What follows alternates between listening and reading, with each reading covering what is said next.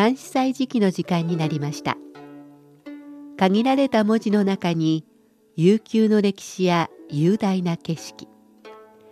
時に心のひだが織り込まれている漢詩。日本の俳句や短歌にも共通するところがあるように思います。読むたびに聞くたびに理解が深まったり新しい発見があったり。そんな監視の世界を旅してみましょう。ご案内は私高橋恵子。中国語の朗読は劉英でお届けします。中国では先週の土曜日が旧暦の1月15日にあたり一連のお正月行事が終了しました。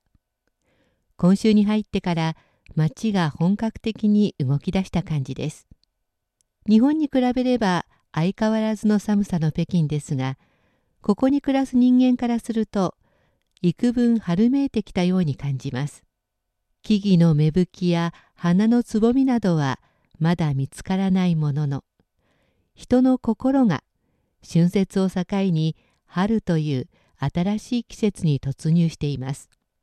もちろん暦の上でも春を迎えていますが中国では旧暦1月15日の元宵節を過ぎて新しい年新しい季節が始まるのです。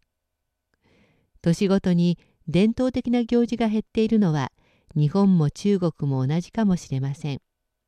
先週まではさみだれ式にあちこちで爆竹や花火の音が聞こえましたが元宵節の夜を境にその音はぴたりと止んだ感じです。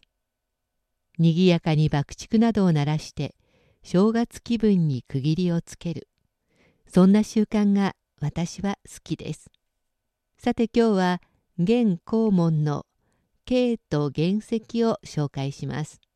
炫服华妆着处逢，六街灯火闹儿童。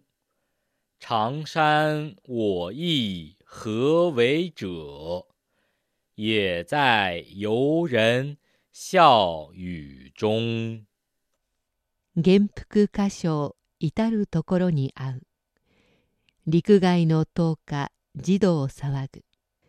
長参我もまた何するものぞ。また友人正午のうちにあり。もう一度中国語で聞いてください。炫服华妆着处逢，六街灯火闹儿童。常山我意何为者？也在游人笑語中。晴れ着の人やきれいな化粧をした人たちに至るところで出会う。都の王子には灯籠が灯され、子供たちで混み合い、にぎやかな雰囲気に包まれている。私は竹の長い上着を着て、何をしている人ですか？と問われるけれど、そんな私もそどろ歩く人たちや楽しく話す人たちの中にいる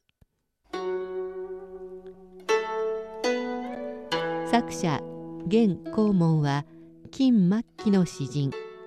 三聖省大元の人。7歳の時から詩を作り神道と呼ばれました。生涯のほとんどを山西省で暮らしたことや南宋と同時期に中国に成立した金の人だったこともありあまり名前は知られていません。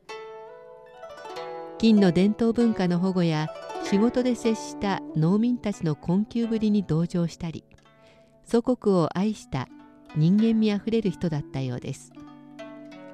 詩のタイトル「京都」と書く「京都」は金の王朝の都弁慶。現在の河南省海風のこと。原石は旧暦1月15日の夜を言います。現在でも中国では旧暦1月15日までがお正月でこの日は元宵節といって提灯を掲げたりハリボテに明かりを灯したりします。この詩の「灯火児童騒ぐ」の漢字が容易にイメージできます。元服は清掃きれいな服装。日本的に言えば晴れ着ですね。歌唱は華やかに化粧した豪華な装いを言います。これもお正月の雰囲気をよく伝える単語です。この詩は作者が任官試験に合格して都で国士院に配属されていた時のものでしょう。この後職を辞して中国の名山の一つスー山や少林寺が有名な東方に帰ってしまいます。にぎやかな原石原小説の夜に一人華やいだ気持ちになれない作者の複雑な気持ちが伝わります。ではおしまいにもう一度聞いてください。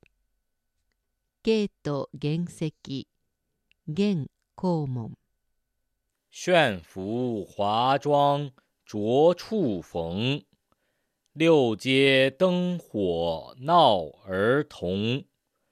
常山我亦何为者？也在游人笑语中。元服歌唱至るところに合う。陸外の10日児童騒ぐ。長参我もまた何するものぞ。また友人正午のうちにあり。晴れ着の人やきれいな化粧をした人たちに至るところで出会う。都の王子には灯籠が灯され子供たちで混み合いにぎやかな雰囲気に包まれている。私は竹の長い上着を着て「何をしている人ですか?」と問われるけれどそんな私もそぞろ歩く人たちや楽しく話す人たちの中にいる。監視祭時期今日は現校門の慶と原石を紹介しました。